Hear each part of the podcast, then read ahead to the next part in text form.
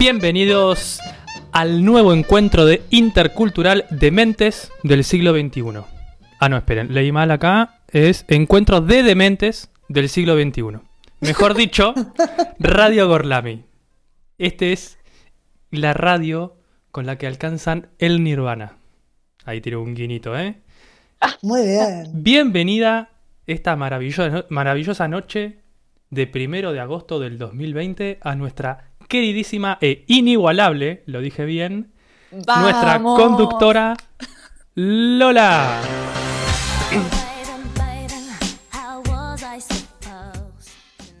Muy buenas noches, feliz sábado a todos los que nos están escuchando. Muy buenas noches, Nacho. Contenta de estar aquí en otro programa más de esta Radio Gorlami que nos hace tan felices a todos.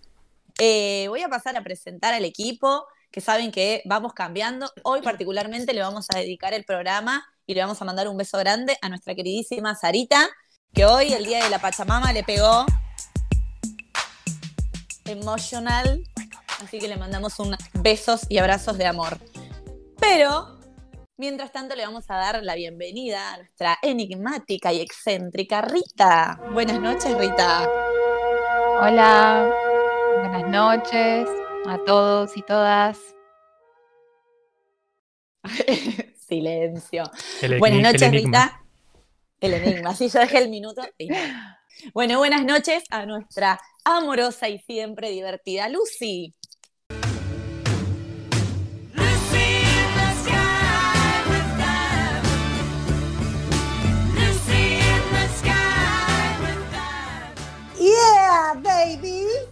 Buenas noches a todos. Uy, Empieza arriba, empieza arriba. Aquí arriba. Ah, yo también quiero dejar un enigma, porque estuve haciendo las cuentas. Ya lo dejaste, creo yo. ¿Ya está el enigma? Ya lo descubrí, ¿no? No descubrí. sí, sí, yo también lo capté. Pregunto, hace seis días atrás, ¿qué día fue? Nada más, el número, piénsenlo. Ay. Puntos suspensivos. 30 días Enigma. trae septiembre con abril. julio. Bueno, mientras ustedes hacen la cuenta para atrás, le vamos a dar la bienvenida que hoy retorna a nuestro programa nuestro querido Ciro. Buenas noches, Ciro. Hay que cambiarle la música, Ciro. Muy para abajo para el sábado. Buenas noches a todos. ¿Cómo Buenas noches. Me Bien. alegro mucho de estar acá nuevamente. Vamos, que se Nosotros también, ¿eh? De Nosotros también. Nosotros también, sí. Bueno, eh, buenas noches a la frescura, la alegría y la juventud de este programa. Ya me querida- presentaste. que es nuestra querida Salem. I don't know what you heard about me, but a bitch can't get a dollar out of me. Y hoy Buenas no me voy a noches. olvidar. Ay, perdón. Ay, bueno, está bien dejando saludos. Así, me limpian. Date por presentada. Bueno, no, buenas noches, queridos oyentes, los viejos, los nuevos, los que vendrán. Sobre todo los nuevos que somos cada vez más, ¿eh? esta comunidad de Gorlami que crece y crece. Nos vamos para arriba. No, quería decir que hoy no me quería, mira, por apurada, no me quería olvidar de. de Muy buenas noches. Yo, toda la vida, o sea, a partir de ahora, de este momento, para los que están, los que vienen y los que vendrán, fue muy gracioso eso. Voy a ponerte la cortina arriba cuando me presentes. Ah, ok. Así No voy a no llego dejar- decir tu nombre y todo el eh, mundo va a Sí. dar por sentado que sos vos. Soy genial. Lola recién acaba Nacho. de dar una recontrapista sobre el tema que vamos a hablar hoy, porque dijo que nos vamos para arriba. Ay, sí, sí, sí. Bueno. Es sí. verdad. Estrepitosamente. qué atenta. Estrepitosamente. Ya se dan cuenta los oyentes que es un tema muy de sábado. Sí, muy. de nosotros. sí. Bueno, antes, pausa. eh, antes de que empecemos a profundizar, eh, a divagar y a divertirnos en el programa de hoy, quiero hacer un momentito para no olvidar de recordar, o sea, para rememorar que un día como hoy, que es el día de la Pachamama y no nos parece para nada casual, un día como hoy, pero hace tres años, era detenido y desaparecido en la clandestinidad Santiago Maldonado. Eh, nos parece que tiene mucho que ver también porque fue un, un luchador y alguien que acompañó a los pueblos originarios del sur.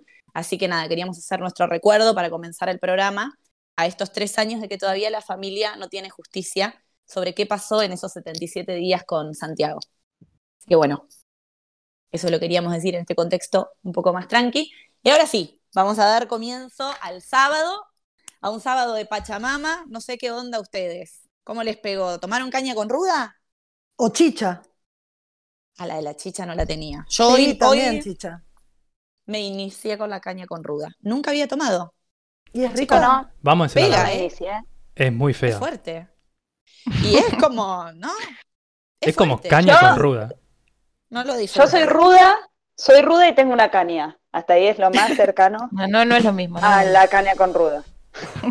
Bueno, Bueno, bien. ¿Te Pero ¿cómo más es el sabor, Lola? Porque nunca probé yo. Es como una especie, es como, no sé, ¿alguna vez tomaron anís? Sí. Esos Sí. licores Horrible. así, me- medios Sí, rancios. horrible. ¿alguna Ay, vez si me olieron? mi hermana, perdón, si me está escuchando mi hermana, la amo, pero digo, el anís es de anciano, horror. No me gusta. Sí. ¿Alguna vez olieron una, una planta de ruda? La ruda, recuerden No. que siempre hay que plantarla adelante de la casa. Claro. Y que vos la ¿Por qué hay que plantarla? y larga un olor a ruda. Y sí, porque si largara olor a otra cosa sería algo muy tramposo. Yo he quemado ruda seca con carboncitos vegetales. Ah, ¿saumaste la casa? Claro, saumé. Muy Bien, bien. soy ruda. Bien. Yo si ¿Cuál quieren es les el cuento sentido? ¿Alguien sabe? el ritual. ¿Qué? Yo puedo, creo que tengo ahí una aproximación a por qué el saumo.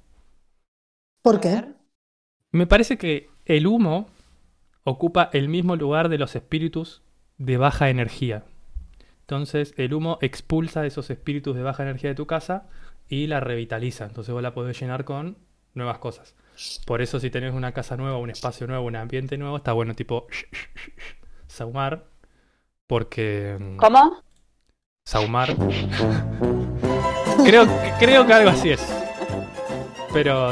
Está, bueno, chequeo. estuve leyendo también en, en mi iniciación a la brujería, que también está bueno saumar los espacios que uno deja, como para cerrar ciclo y no dejarle toda la mierda de uno al que viene a la casa que alquilaste durante 10 años. La idea es Mm. también saumar lo que se deja, cerrar un ciclo y saumar lo nuevo para cargarlo de buena energía. Sí, sí. Pero lo de la caña con ruda del primero de agosto, ¿alguien lo sabe puntualmente? Yo ni Yo idea. creo La que. No, yo tampoco. algo que tiene que ver. Esperen, ¿eh? Yo creo que es algo que tiene que ver.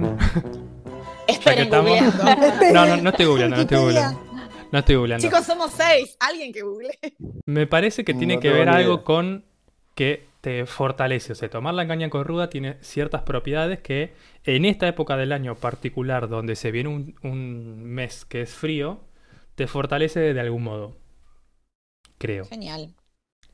O sea, no estaría chequeado. Si lo decís con seguridad, te lo vamos a creer. Es para que no te enfermes en agosto. Carajo. Ah, y- buenísimo. Eh, Voy a no, tomar. dice que la, no lo googleé, me acordé. Me acordé justo. Sí, sí, sí. Ah. Dice que, que en agosto se daba un pico de muertes de mujeres, hombres y niños por enfermedades. Entonces, Ah. eh, generalmente se tomaba ese día para agarrar con todo agosto. Hay un dicho que dice que julio te, prepe- te prepara y agosto te lleva. Entonces puede ser que sea eso, ¿no? Para que agosto no te Ay. lleve, tomar ruda con caña. Y así también estamos hablando de lo que vamos a hablar dentro de dos segunditos. Sí. Sí, Que no te muy- lleve. Te Muy lleva. premonitorio también, sí. ¿no? Si tomas mucha caña con ruda, te lleva, ¿eh? También. Sí.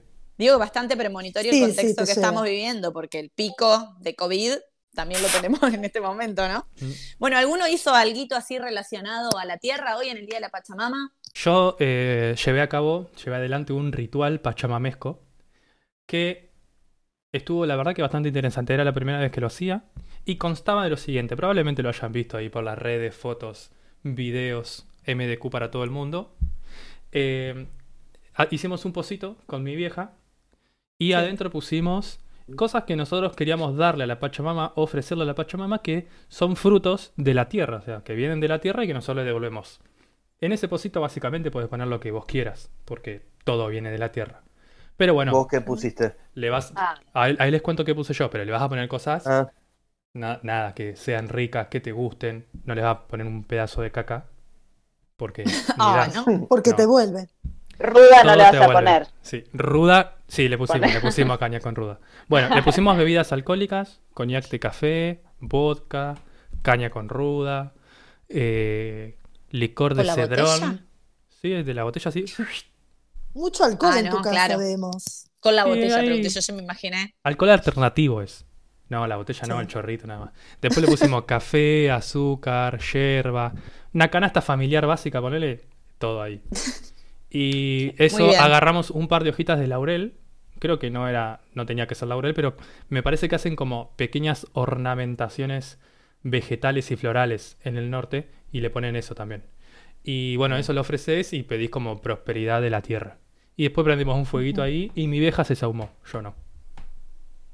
Todo eso una algo. ofrenda a la Pachamama para hacer desaparecer los males de la tierra. Y como en este momento estamos con un mal que nos mm, compete a todos, perdón la palabra, eh, me parece que está buenísimo hacer Linda este palabra. ritual para agradecer, para pedir, para bendecir. eh, y esto de, de- de también los frutos que uno da a la tierra que vuelvan en una forma positiva para uno. No en forma de COVID, porque digámoslo que el COVID Total. es una expresión de la Pachamama. Y le hemos dado tantas cosas malas a la tierra que también. Yo hoy clavé huerta, ¿ah? estoy muy entusiasmada. Ahora ya la ansiedad me, me come, me arrepiento no haber puesto 8.000 plantines en vez de todo semilla. No podías Pero poner más igual de lo que pusiste. No, no, puse de todo. Eh, pero voy a cultivar la paciencia también. Espero eh, amigarme con la Pachamama, con la huerta y con la compostera que viene en camino. También otro beso a Sari por esto que me está haciendo cambiar un poco mis hábitos y mis, mis ideas. Bueno, ¿algo más para comentar del Día de la Pachamama? ¿O quieren que arranquemos con el tema del día en un ratito? Yo creo que ese Vamos con el silencio. tema del día. Sí, ¿no? El silencio quiere decir que no, ¿no? silencio. O sea, Sí, dijeron avance. todo. Salem, ¿nos podés comentar eh, las redes y dónde nos pueden encontrar? Sí, nos pueden encontrar en Instagram y en Twitter como arroba gorlamiradio. Pueden entrar a nuestra página que es gorlamiradio.blogspot.com y si tienen ganas nos pueden escuchar en Spotify buscándonos como Radio Gorlami. Estamos en todos lados. Y les agradecemos a la audiencia porque se picó esta semana. En un día sumamos 100 seguidores en Instagram, así que vamos, sigan por favor compartiendo y recomendando. ¡Vamos, Gorlami! Vamos verla. Nacho, vamos, Gorlami. ¿Nos mandas la cortina, por favor, así presentamos el tema? Con mucho gusto.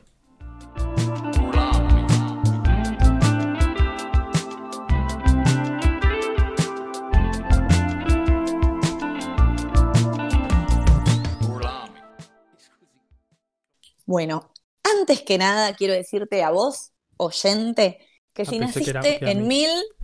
No, a vos, oyente, no me arruines el clima, quiero generar suspenso. A vos, oyente, si naciste en 1993 y te dispones a escuchar este bello programa, quizá te vas a sugestionar un poquito cuando hagas la cuenta de lo que te puede pasar. Cuco. Porque. En el tema de hoy, el tema del día, es sobre el Club de los 27. ¿Qué es esto? Se preguntarán ustedes. ¿Qué es esto? Claro, ¿qué es esto? Es un grupo de artistas, generalmente cantantes, también actores, actrices, gente del espectáculo, que misteriosamente murió a la edad de 27 años. Y a partir de aquí, toda una serie de teorías sobre qué cosas pueden haber llevado a la muerte a estos artistas como en su auge, en su mejor momento, en su máximo esplendor. Artistas como Robert Johnson, Brian Jones, Jimi Hendrix, Janis Joplin, Jim Morrison, Kurt Cobain, Amy Winehouse y algunos más actuales que ahora vamos a mencionar. Entonces se convierte en un súper fenómeno cultural donde la gente se empieza a preguntar, che, ¿qué onda? ¿Esto es casualidad? ¿Que todos se mueren a los 27 años en su mejor momento? Bueno, la teoría científica arruina todas las expectativas de los que quieren conspirar y tener estas teorías mágicas. Y dicen, chicos, se murieron de reventados. Excesos, sexo, droga, rock and roll, el mundo del espectáculo. Todos duermen. Duermen, bueno, sí, duermen. Sí, también. Duermen Duermen. mucho. Sí, sí. Muy profundo. Descansa. y mueren en condiciones particulares, ¿no? De sobredosis, en suicidios, muertes dudosas, que para la ciencia terminan ahí, ¿sí? No hay mucha más explicación. Pero aquellas personas rosqueras, como nosotros, eh, van a decir, che, no, acá hay cosas raras. La primera cosa rara...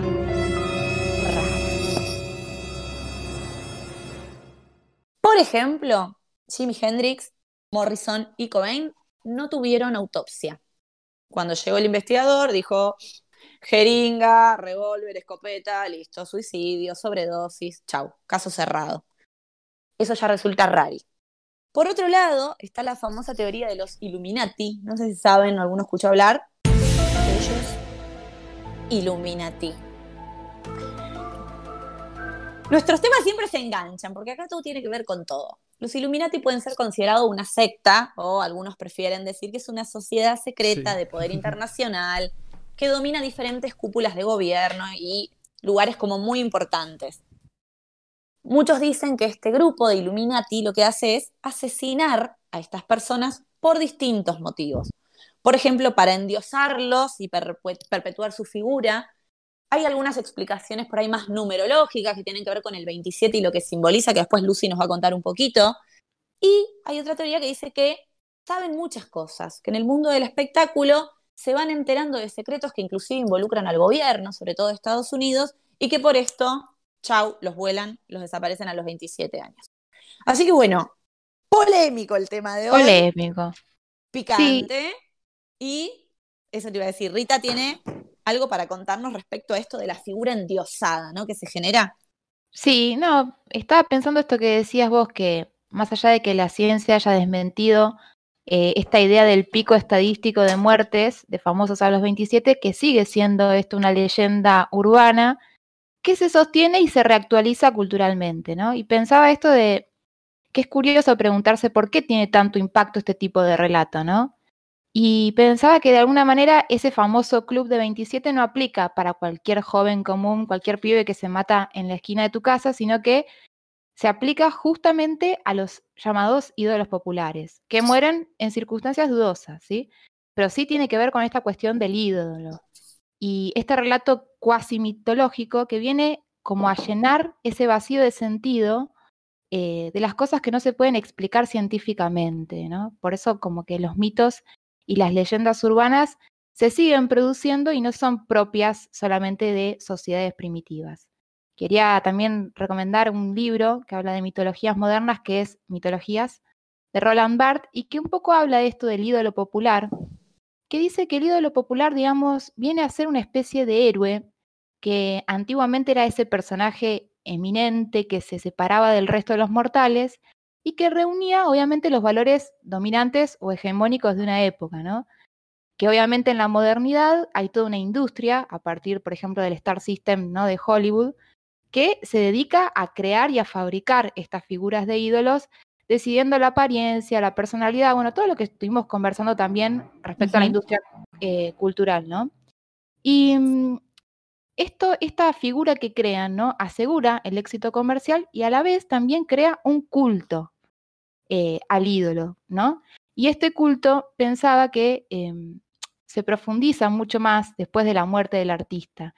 Pues se vincula toda esta cuestión del encantamiento, como del fetiche que produce cualquier producción cultural, ¿no? Y un poco la idea es que em, la idea esta de que hay una maldición detrás de la muerte del ídolo viene como a negar ese carácter humano del artista, ¿no? Y como a profundizar esta cu- ecuación artista igual a Dios. Creo que tiene que ver un poco con eso, ¿no?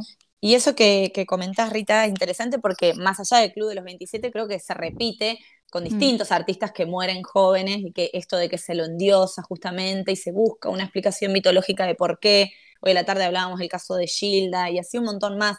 Con respecto al Club de los 27, por ejemplo, en este último tiempo se sumó a Hugh Lodge, Brittany Murphy y Paul Walker y se buscó en películas a ver dónde había mensajes encriptados que ya como que marcaban el camino o el destino de estas personas. Entonces, como que, bueno, sí, Delirio. Hay un delirio importante. Eh, también hay toda una cuestión, como les decía al principio, con respecto a la numerología. ¿Qué significa el número 27, no?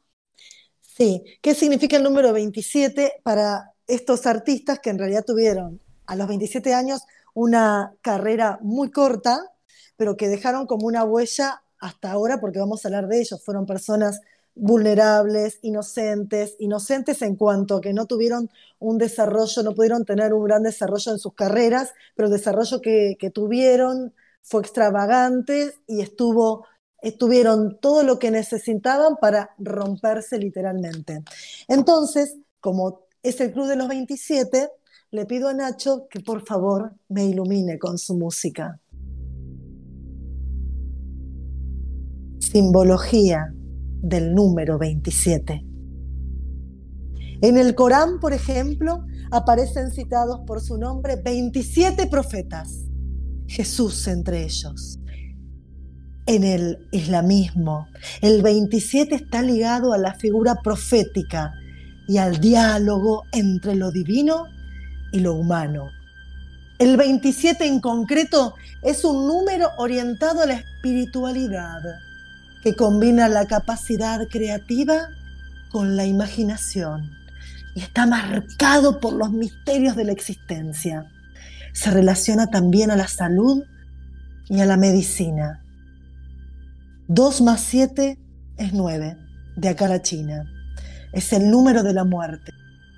Se dice que estos artistas venden su alma al diablo por fama y éxito. Diablo. El diablo Ay. a los 27 años viene a cobrársela. Está poseída. Ay, Ay, está mal. Pero recuerden esto, recuerden esto, que es lo más importante. Y puede cambiarle su vida a ustedes, a los espíritus, pero sobre todo a las personas. El 27 en la quiniela es el peine. Ay, Me quiero ir. ¿Me puedo ir? Pueden ir a jugarlo, gracias. Yo me quedé asustada, o sea, como que. No, te No vas a asustar más ahora. Pregunta, miren a No. su alrededor, vayan hasta la cocina todos y miren. Uy, Pregunta, ¿tienen un encendedor? ¿De qué color Lola es tu encendedor? Yo tengo fósforos. Bueno, me estás cagando la idea. Eh, Yo, tengo. vale mentir, eh, vale mentir. Vale Ah, mentir eh. para que, para que me responda, sería. Verde. Verde, bueno, eh, pensalo, pensá, ahora te voy a decir. Yo Ciro, ¿qué hoy. color es tu encendedor? Yo, yo tengo dos. Bueno, los Ver- dos. Verde y celeste. Bien.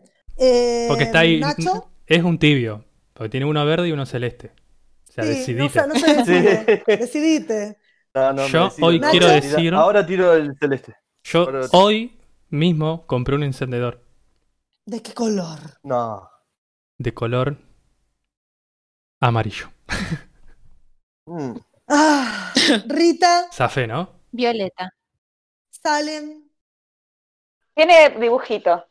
Ay, Dios mío, pero decime Qué más o dibujito. menos el color. Te cagás la consigna, nena. Ya dije fósforo yo, decía un Solo Solo color. quería, solo quería cagarla. Solo quería que cagarla. rojo. Violeta también, Violeta. Violeta. Bueno, les voy a decir algo. No se van a morir todavía.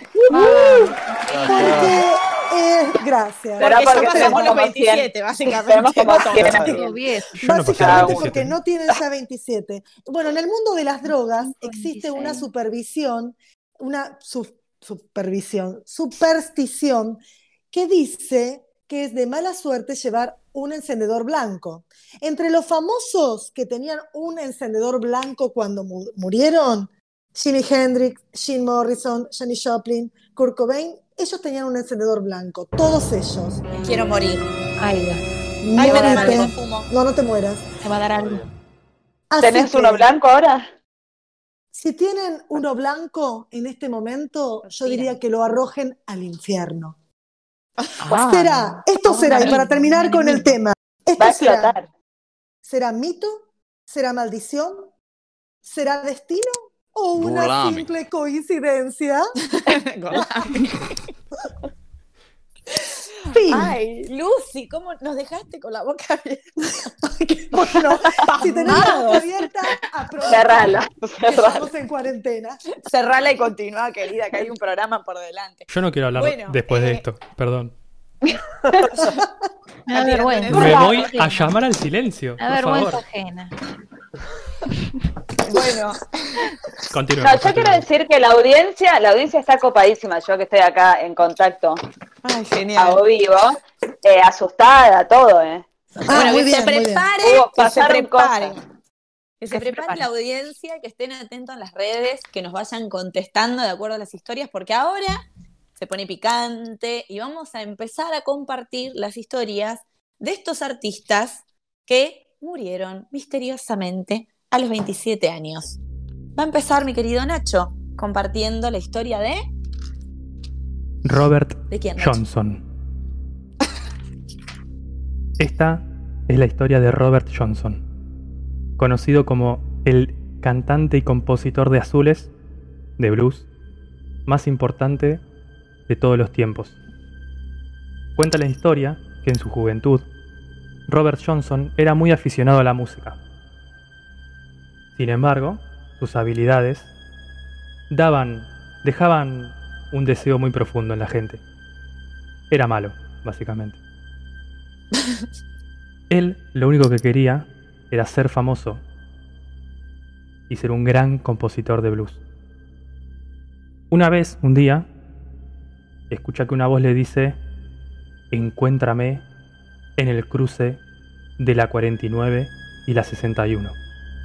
Dos rutas muy importantes de Estados Unidos que se cruzan en el estado de Mississippi. Llegada la medianoche, como la voz había dicho, se acerca y se queda descansando bajo un árbol. Entonces en ese momento se encuentra con ni más ni menos que el mismísimo Lucifer.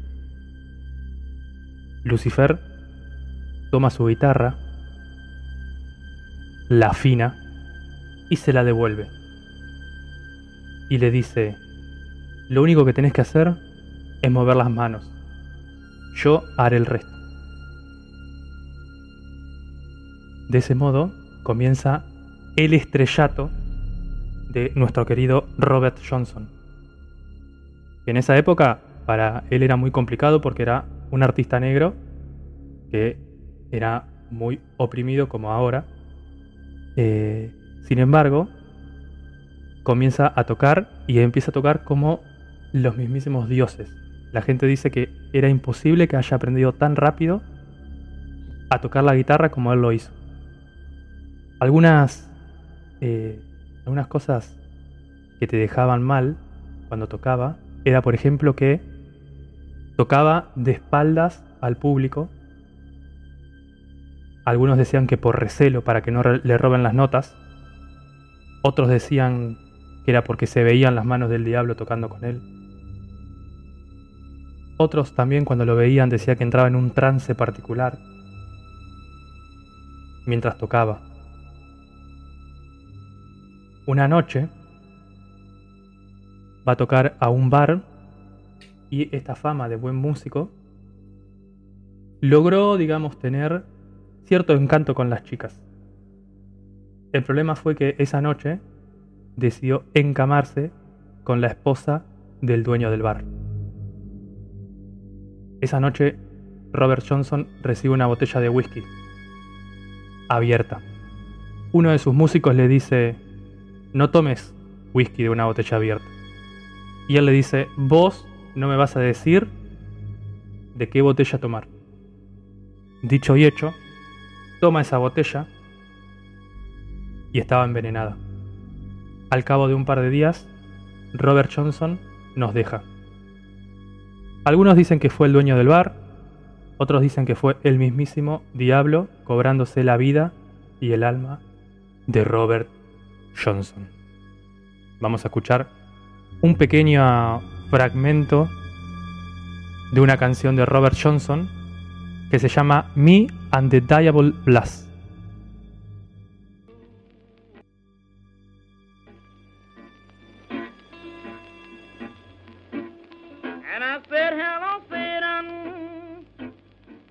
I believe it's time to go.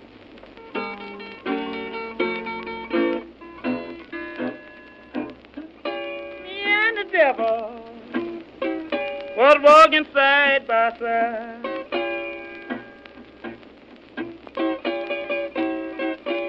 Me and the devil ooh, was walking side by side.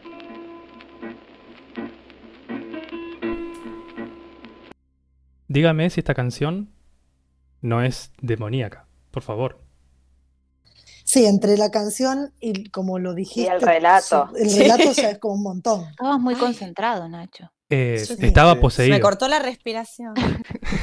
Bueno, la canción esta eh, tiene dos canciones particulares que hablan mucho de este suceso y que alimentó, digamos, el mito. Y una que es Crossroad, que es Caminos Cruzados, y esta, Me and the Devil Blues, que lo pronuncié re mal antes, pero no importa. Eh, que en una de las frases dice, el diablo golpeó a mi, a mi puerta y me dijo, es tiempo de ir. Y en otras partes dice, el diablo y yo caminando eh, codo a codo, hombro a hombro, digamos, lado a lado, digamos. Se quedaron todos impacto. Impacto.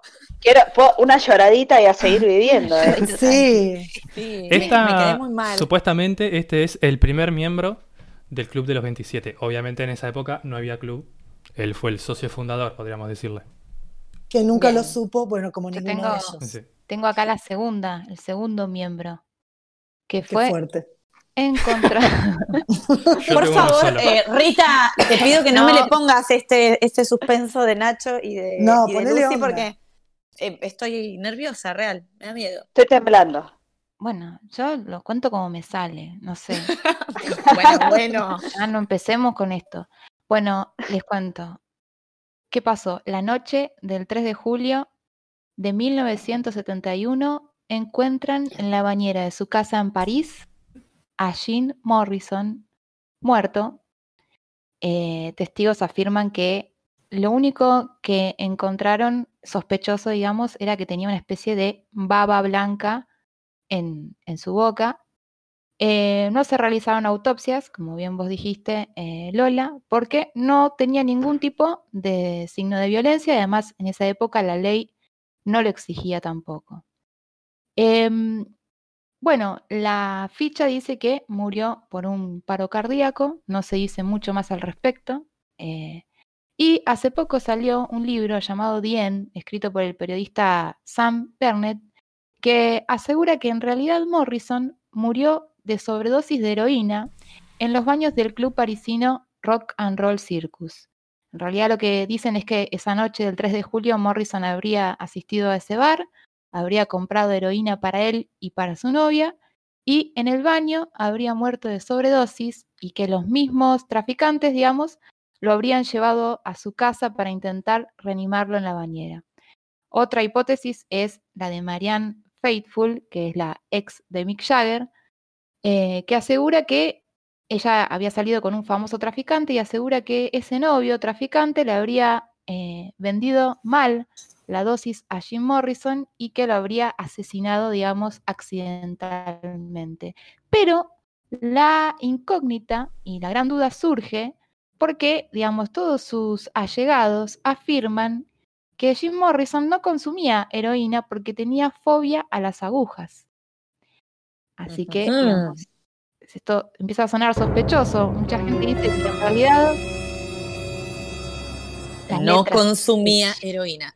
y que las letras de Jim Morrison son una clara alegoría al pacto con el diablo y que en realidad no habría muerto, sino que habría huido a una secta eh, en la que veneran al diablo, ¿no?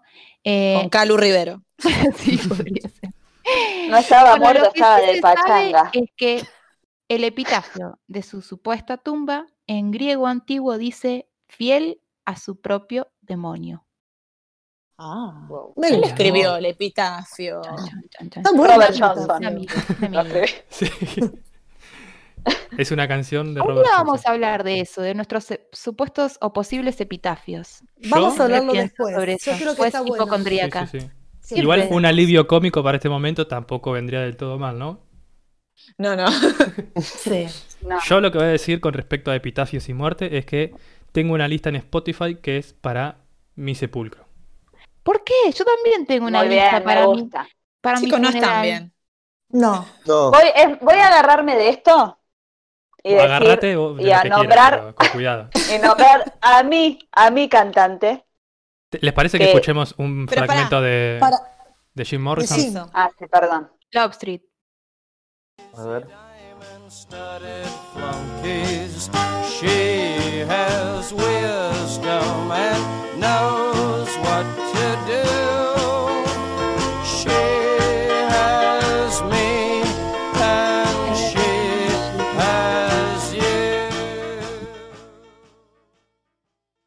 Lindo tema. Ahora sí. No diabólica. escuchando- No, no, este levantó un poco porque veníamos como. Bien. Salem, Bien, bien. ¿querés contarnos ahora de tu Sí. artista? Voy a hablar de la magnífica Janis Joplin, que en realidad murió antes, eh, en 1970. El 4 de octubre de 1970 es cuando encuentran muerta en la habitación de un hotel a Janis Joplin. Era una de las primeras cantantes mujeres de rock y blues de esa época, conocida por su poderosa voz y la gran intensidad que tenía a la hora de interpretar sus temas. Por supuesto, eh, estaba metida en todo el tema de drogas, alcohol. eh, bueno, y lo que sucedió ese día, el 4 de octubre de 1970, ella ya estaba grabando su ah, último álbum eh, y, e iba al estudio a grabar todos los días. Decían que no consumía drogas mientras trabajaba, sí hacía de todo luego. Eso lo contaron sus compañeros. Y esa noche fueron a un bar con un par de amigos, tomó algunos tragos y se fue sola a su habitación del hotel. Ahí se inyectó heroína. Se dice que de una manera extraña, no de la manera real donde la heroína tarda más efecto te dura un poco más el efecto, sino de una manera en que se te iba rápido. Eh, después de eso va al lobby del hotel, charla con el, con uno que estaba ahí, le pide cigarrillos, que quería volverse a su habitación tranquila, se vuelve eh, a la habitación del hotel y dicen que ahí tomó tequilas y sedantes Bueno, y al otro día, como no se presentó en el estudio de grabación, la empiezan a buscar, el representante va al hotel a buscarla, ve que su auto estaba estacionado, así que suponían que estaba ahí, y la encuentran desnuda, que dicen que entre todo ese viaje cósmico que hizo se fue desnudando, y eh, en el suelo recostada con sangre en toda la cara por un supuesto golpe que se había dado en la cabeza al caerse antes de morir. Eh, lo que tiene raro este caso es eh, que la causa, algunos dicen fue por el traumatismo, no le hicieron autopsia tampoco, y el médico dijo no, esto claramente es una sobredosis de heroína. Entonces los amigos le atribuyen la muerte al dealer porque para ese momento gente cercana cree que, que murió. Algunos dicen que por este traumatismo, otros porque la heroína tenía más concentración que la normal, era una heroína más fuerte, entonces dicen que el dealer eh, fue quien la asesinó al darle esta dosis y que muchos clientes además por esa fecha del mismo dealer también murieron de sobredosis. Entonces lo adjudican a la heroína. Lo que es raro es que cuando llegaron a la habitación no encontraron jeringas, pero ya, entonces dicen que puede haber involucrado una tercera persona que no se la sabe. inyectó, claro. Exacto, porque no había jeringas en la habitación e igual declararon la muerte por sobredosis. Y acaba la parte eh, en la que habló Rita hoy. El disco que, que ella estaba grabando sale a la venta después con lo que ella había llegado a grabar y la última canción que no llegó a grabar la pusieron en instrumental. Este disco llegó a número uno, eh, fue el más vendido, por supuesto. eh, fue el mayor logro musical, comercial y artístico que tuvo Janis Joplin. Y para charlar, en su testamento, ella había dejado ya 2.500 dólares para que gasten en su funeral. Como que dijo, che, loco, muero, No les quiero dejar. les dejo esta plata para que mi funeral sea una fiesta. Claro, de ahí a hacer, 2.500 dólares. de ahí a poner, Sí. hacerte una lista para tu funeral, casi lo mismo. Te agarré un pasito. Claro. No, Te ahorraste el Exacto. DJ, te ahorraste el DJ. ¿Qué sé yo? No sé, a mí no, no me llegaron los 2.500 dólares. para Te faltan organicemos, ¿eh? Ni te van a 2.495 llegar. dólares. Pero está cerca. ¿Eh? Pasito a Bueno. pasito, suave, suavecito. Vamos a escuchar un tema de Janis. Sí, vamos a escuchar Cry Baby. A por ellos, Janis.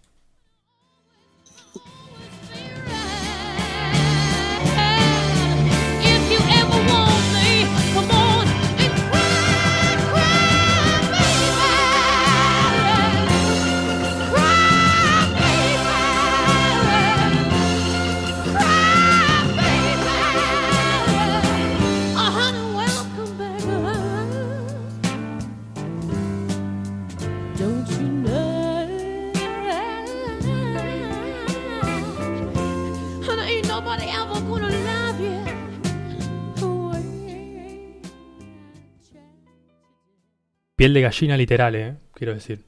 Sí, Sí, qué bello, qué bello. Sí, una bestia. Bueno, yo voy a ir con Jimi Hendrix, que eh, septiembre de este año cumpliría 50 años de su muerte. Miren, 50 años de su muerte y en realidad tuvo éxito, un éxito artístico mucho más en su muerte que en su vida, porque en su vida su carrera solo duró cuatro años. Eh, su primera guitarra, sabemos que Jimi Hendrix, vamos a ir desarrollando, eh, fue uno de los eh, guitarristas icónicos del rock. Eh, su primera guitarra fue un palo de escoba. Un día le dijo a su papá y a su mamá si le podrían comprar una guitarra, le dijeron que no.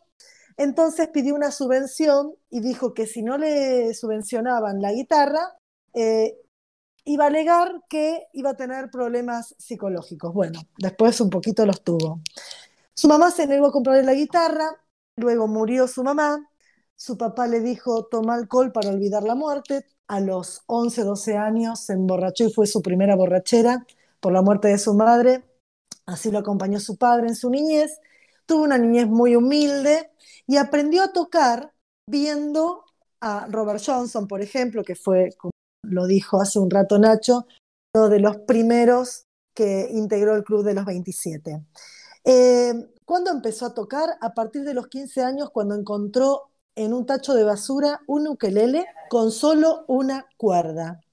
Luego se compró su guitarra. Si hablamos de los años 60 y del rock, tenemos que hablar de Jimi Hendrix, porque fue un revolucionario en la manera de tocar su guitarra, no solamente en su manera peculiar de vestirse, en su afro y fumando un cigarro tipo Hendrix. No, también es conocido por usar el primero que empezó a usar los amplificadores con distorsión, el volumen y la ganancia alta. Es decir, fue cuando nosotros decimos esto acopla o esto está eh, molestando al oído, él hizo que todos esos acoples generados por la guitarra tuvieran un orden y que no fueran una distorsión, sino que fueran unos efectos y un vocabulario controlado en cuanto al sonido de la guitarra. Un día se fue a tomar algo, tomaba mucho alcohol, LSD y anfetaminas, así de tranquilo, era, Gran él era, una, era un, un hombre pacífico, pero cuando estaba borracho drogado se volvía muy, muy violento. Bueno, la noche del 17 de septiembre de 1970 pasó una noche con amigos y con su novia, nada, drogándose, dándose con todo y mucho más.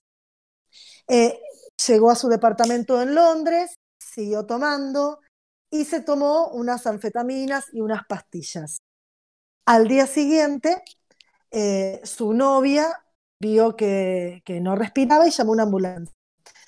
Le hicieron la autopsia y la autopsia, la autopsia, lo que dio es bueno que tenía nada, alcohol, drogas en todo su organismo, totalmente intoxicado por barbitúricos y que había quedado inconsciente y que se había muerto porque aspiró su propio vómito. Ahora, hay dos hipótesis. Una dice que en realidad no murió en su casa, sino que murió cuando lo llevaban en la camilla, que necesitó girar la cabeza para vomitar hacia el suelo y uno de los enfermeros no le colocó bien la cabeza y se aspiró su vómito. Y otra, otra especulación sobre su muerte es que su manager, que iba a ser despedido por el músico, le había hecho tomar pastillas a grandes cantidades con vino para provocarle la muerte y así cobrar un millonario seguro que tenía su nombre. Ahora, más allá de las hipótesis, lo único cierto es que su muerte hizo que se sumara al club de los 27 y que 50 años atrás la música de Hendrix estuviera sonando como suena ahora en esta radio. Música maestra.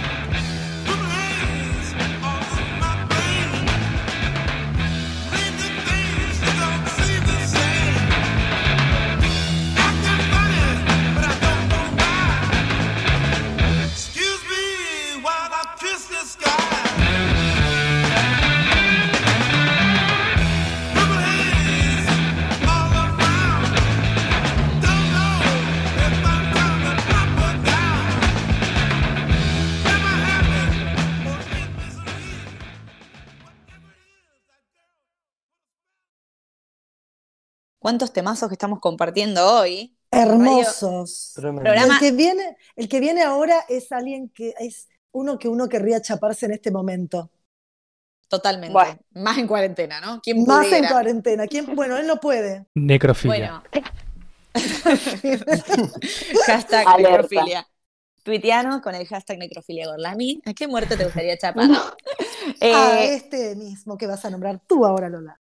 Bien, yo voy a hablar de Kurt Cobain, que era Ah. mucho más que una cara bonita, cantante, compositor y guitarrista de Nirvana, una banda que fue un boom, un exitazo entre el 85 y el 94, tuvo poca vida, nueve años solamente, la banda se disolvió con la muerte del cantante.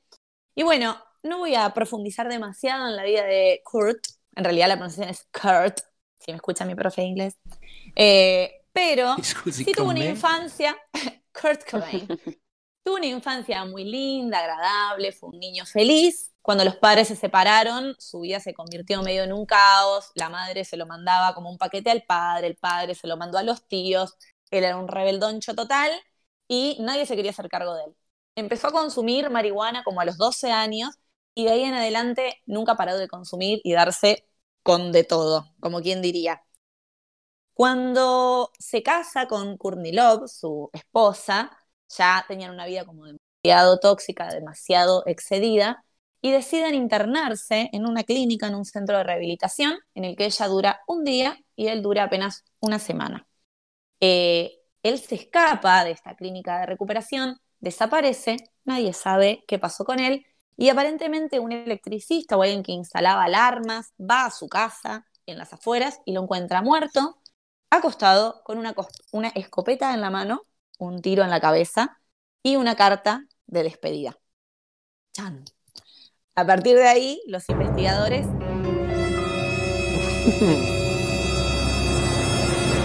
Sorry, no estaba preparado. Los... No, sí, me di cuenta, no importa. Los investigadores eh, empiezan a atar cabos y dicen, bueno, a ver, escopeta, ¿no? Las canciones del tipo que decían, I hate myself, o sea, me odio a mí mismo, I want to die, me quiero morir, era como, bueno, chicos, se suicidó, ¿qué va a hacer?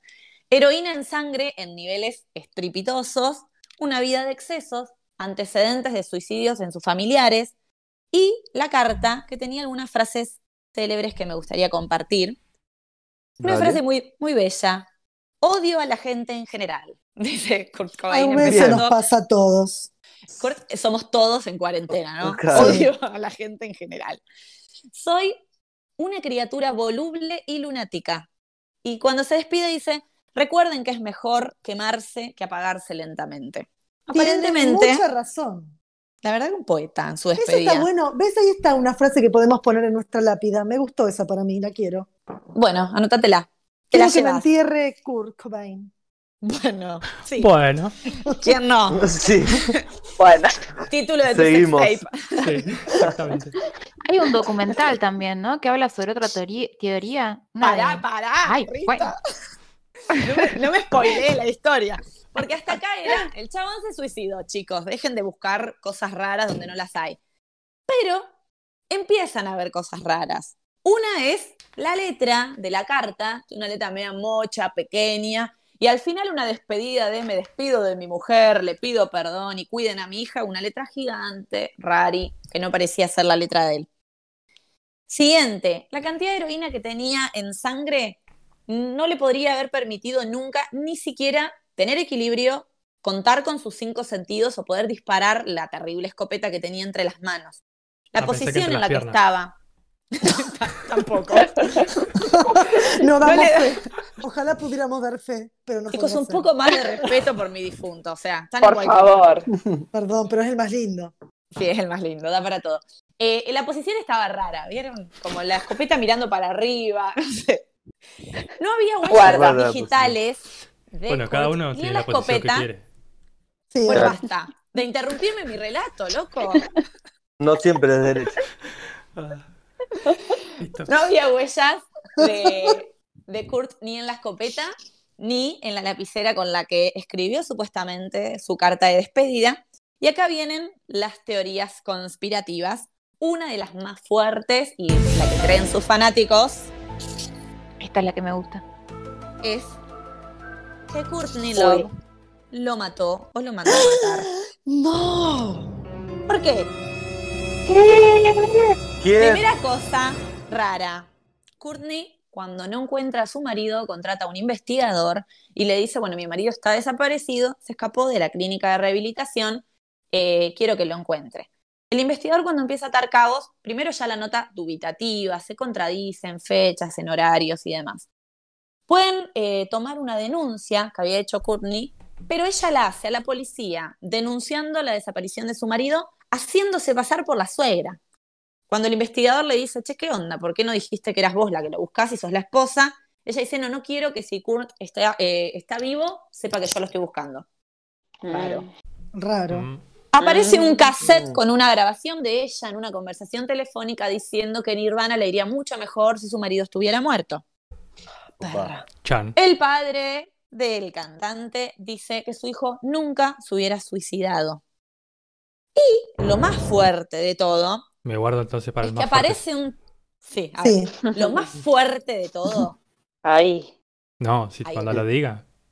A ver, lo más fuerte de todo es que aparece el testimonio de un señor, cantante de otra banda, no muy conocida, que dice que la esposa de Kurt le quiso dar 50 mil dólares para que lo mate, que lo asesine.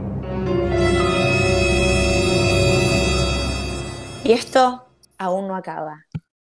Cuando él se niega y lo denuncia, Lucía, hoy estás on fire. Pericos no era.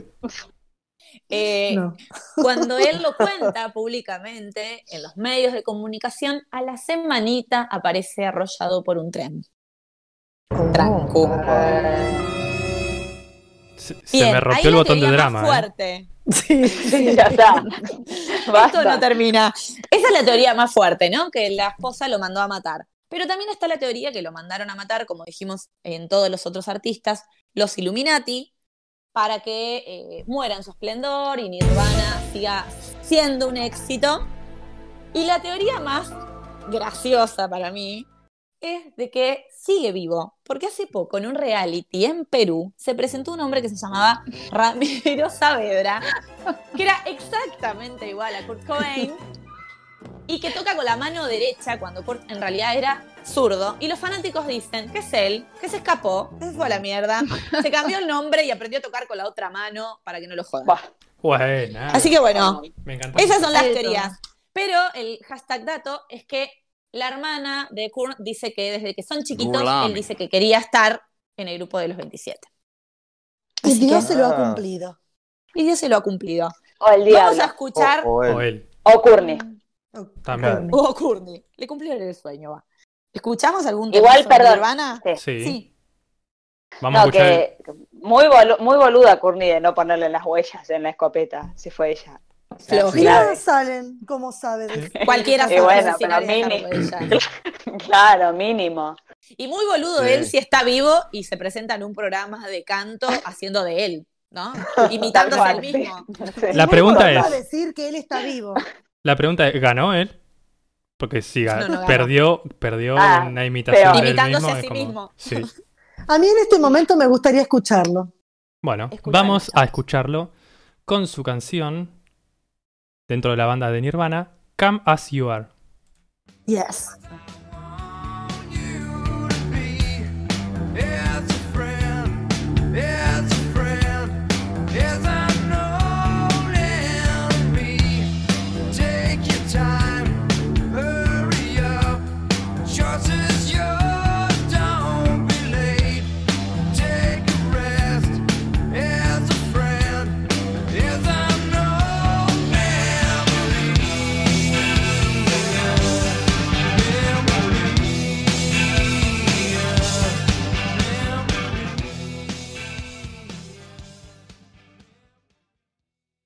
Bueno, escucharlo también es tan grato como verlo, ¿no? Sí. Digamos Sí. todo. Sí. Bueno, Ciro nos va a compartir eh, una de las últimas adquisiciones del Club de los 27, que es la bellísima Amy Winehouse. sí, voy ¿Verdad? a hablar. Sí, voy a hablar un poco de Amy Winehouse. Mi pronunciación de inglés es muy mala. eh, Como, la de todos. La de traducción es casa de vino, así que le puedes decir casa de vino, que es básicamente tu casa. Sí, Igual, además de eso, Nacho, lo, lo increíble que justo el apellido Casa de Vino, ella murió por, por el alcohol en su casa. Así que quizás cuando nació ya estaba destinado su apellido a, a su muerte. Ay, Dios mío, pensemos en nuestros apellidos. Y Me voy a No morir te- atracada con una No pizza. tenemos, no tenemos. No tenemos apellido, pero Ah. si tuviéramos. Si tuviéramos. Es un tema. Yo estoy muerta. Eh, después de la vida, digamos, no hay grandes eh, enigmas a la hora de la muerte de ella. Digamos, eh, murió un 23 de julio del 2011 en su casa eh, con tres botellas vacías de vodka y, y se da que esta intoxicación por alcohol que, que hizo un problema respiratorio se dio a partir también de sus problemas que había tenido anteriormente con droga y con, y con la bulimia eh, y con todo lo que había vivido anteriormente en sus años. Porque había estado en rehab ella. Chan. Tiene un tema rehab. Sí, Claro, tiene su tema. fue un chiste. El tema, Ah, Un chiste, perdón. no entendí. sí, Es que la gente no se rió, entonces no me di cuenta. Yo no lo entendí. Claro. Paren. Bueno, no, lo voy a dejar terminar así, después voy a agregar un dato de Kurt que me suma la audiencia. Sí, Rehab, eh, justamente el tema es eh, que habían querido que haga rehabilitación y bueno, el tema también cuenta un poco que ella dijo que no y que también ahí está el tema del padre. Anteriormente contamos un poco la historia de, de los padres con, con Britney. Eh, bueno, Sí. acá también hay un tema del padre con Britney, y manejarse, manejarle la carrera, y, y querer llenarse ahora de dinero con, con la muerte de su propia hija. Eh, un poco pasa eso eh, luego de la muerte, digamos, hay un documental que hicieron de Amy, eh, que su padre, eh, Mitch, eh, lo, lo trató de tirar abajo, dice que es engañoso el relato, que es mentira, eh, porque en un principio Amy en realidad a los 10 años, cuando el padre se separa de la madre, así como contaste de, de Kurt, se quiso suicidar, se empastilló y lo encontró una amiga y la salvó la amiga que lo encontró. Eh, y ahí desapareció el padre. Y volvió cuando ya la hija tenía éxito. Eh, y lo que hizo el padre ahora ya firmó un contrato para hacer una nueva película, eh, tratando de tirar abajo este documental y lo que cuenta este documental. Y lo último que quiere seguir el padre con la industria de la plata, diciendo que es para la fundación de Amy, eh, lanzaron una gira a fines del 2018, dijeron que a fines de 2019 iban a hacer el holograma de Amy a partir de bueno. movimientos de, de, alguna, de un actor. y iban a hacer tres años de gira mundial con el holograma de Amy. Así al estilo Michael, no sé si vieron el de Sí. Michael. Sí, Ujú.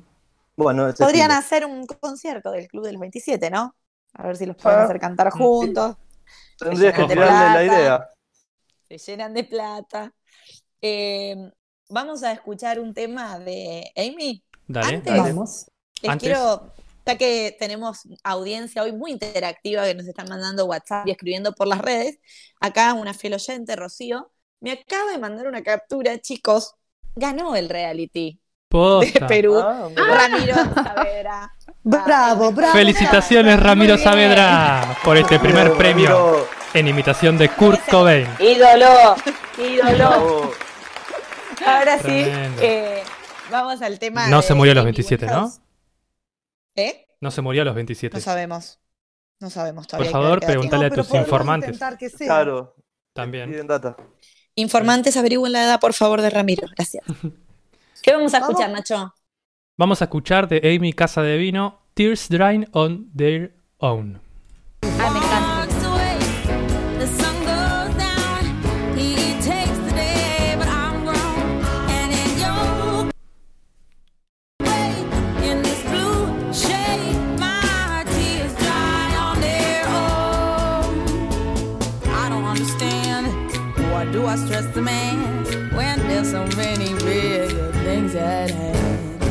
could have never had it all. We had to hit a wall. So this is inevitable withdrawal. Even if I stop wanting you, that perspective pushes true. I'll be some next man's other woman. So. Se me Bueno. secarán las lágrimas solas. Me encanta esta canción. Gato. Para nada sufrida. Para nada sufrida. Acá mi informante on fire me acaba de mandar el Instagram de Ramiro Saavedra. O sea, No, it's alive. no, no. It's alive. Lo tenemos en vivo. Pero ¿cuántos años tiene? Bienvenido, Ramiro, programa. Bueno, pare, chicos, no es empleada nuestra. Demasiado que nos está mandando. Bueno, pero ¿Cómo se ¿tiene llama, Ramiro? 27 ¿Cuánto? Ah, ¿no? Todavía no. No sabemos, Ramiro Saavedra. Saavedra. Ahora les compartimos por Twitter. No, mentira. Para que lo sigan a Ramiro. Eh, bueno, hemos hablado de un montón de artistas que forman el Club de los 27, pero como los argentinos somos medio ego y no nos queremos quedar atrás, también tenemos nuestro artista consagrado que murió a los 27 en la cumbre de su carrera. Y no es Britney. No. Britney Más bien respeto. podría haber Britney. sido. Zafó es. pedo, Sí. Britney. Sí, Britney es una de las que Zafó. zafó. Por una Eh, teta no fue vaca, dirían. Exacto. Pero tenemos a, tristemente, porque recuerdo plenamente el día que sucedió, a nuestro querido Rodrigo. Lo que he llorado, chicos, cuando murió Rodrigo. Rodrigo. ¿Ustedes se acuerdan de Yo ese me acuerdo momento? que era un día Sí. lluvioso. Había Sí. sido una, una madrugada lluviosa. Sí. Porque me acuerdo que cuando me levanté, eh, fui a comprar mi primer pasaje a Europa después de estar ¿Puedo decir tres algo? años. Yo Sí. también quiero decir algo. Mis ¿Un informantes dicen que Ramiro tiene 36. Ah, Bueno, ok. ah, ya bueno. la sí, sí. Pero- Si no, no podía, no podía ser Kurt reencarnado. Claro. además. Pero Kurt, O sea, ¿cuántos va- años tendría ahora? Porque nació. La teoría sigue. 77. Nah. 77 porque murió hace 50. Ah, no, no. ¿Qué Estamos hablando de Kurt? Cobain, no del que te tocó a No. vos, Lucy. Nada, tengo 27 años, tengo miedo, por eso digo cualquier cosa. No nos Dios. hagan sumar a esta hora, chicos. 27 Sí. por 2. ¿Cómo? Bueno. Es que se No, come. Eliminado. Está eliminado.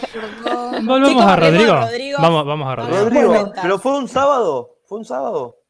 No, fue un día de semana. Yo tuve una premonición, chicos. No, Yo lo soñé. Yo me levanté y le dije a mi hermana, soñé que se moría Rodrigo. Y, y te juro, le juro, soñé que se todo. La camioneta, la ruta, el pelo, todo. ¿Qué soñaste anoche? Ay. Sí. Ay, Y, no, que y además, nosotros. de verdad, que yo soñé lo de las Torres Gemelas, también lo soñé. ¿Eh? Ay, Bueno, Sí, Bueno, es Casi. verdad. Es cierto. Casi. Casi que te podemos acusar. Entonces. Sí. Nueva sea- teoría conspirativa, Rita mata gente. Si sabías, ¿por qué no dijiste nada? O sea, avisá la próxima. Yo lo dije, yo lo dije, pero las Torres Gemelas nunca me gustaron. Entonces prefería Ah, las volteaste vos. Quedarme callada. Y bueno, Las está muy bien.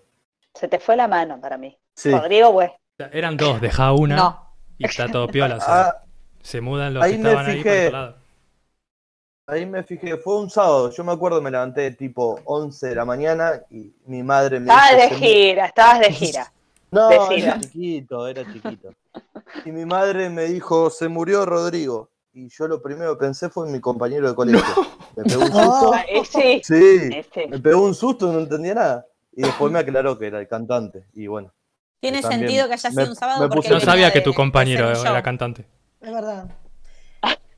No, Bueno, yo me Lucy, acuerdo, como iba eso. diciendo, que en realidad, eh, después de tres años de ahorrar para comprarme mi, pasa- mi primer pasaje a Europa en el 2000, antes que se fuera toda la mierda, estaba llegando al lugar donde me iba a comprar el pasaje y sentimos que en la radio, que íbamos con mi amiga en el auto, decían que había muerto Rodrigo de un accidente.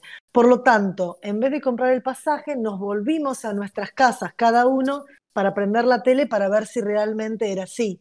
Porque recordemos que Rodrigo cuando murió estaba en el top, top, lo top mejor. sí, de sí, sí. su mejor parte de su carrera y todos bailábamos y cantábamos sus canciones. Y todos Bueno, bailamos y seguimos cantando. sus Y canciones. todos los, Ah, sí, no. no. sé si los cordobeses. ¿Cómo olvidarlo? ¿Cómo olvidarlo? No, no, no. Estuviste muy bien, Salen, estuviste muy bien. Eh, yo quiero decir Sí. que Sarita me dijo que en Córdoba no, no se lloró tanto y que nada se va a llorar como el día que muera la Mora Jiménez. Que Sí, no va a morir a los nunca lo voy a 27. entender. No, los que, 27. que no va a morir, ¿no? Eh, Es el mismísimo Nunca. diablo.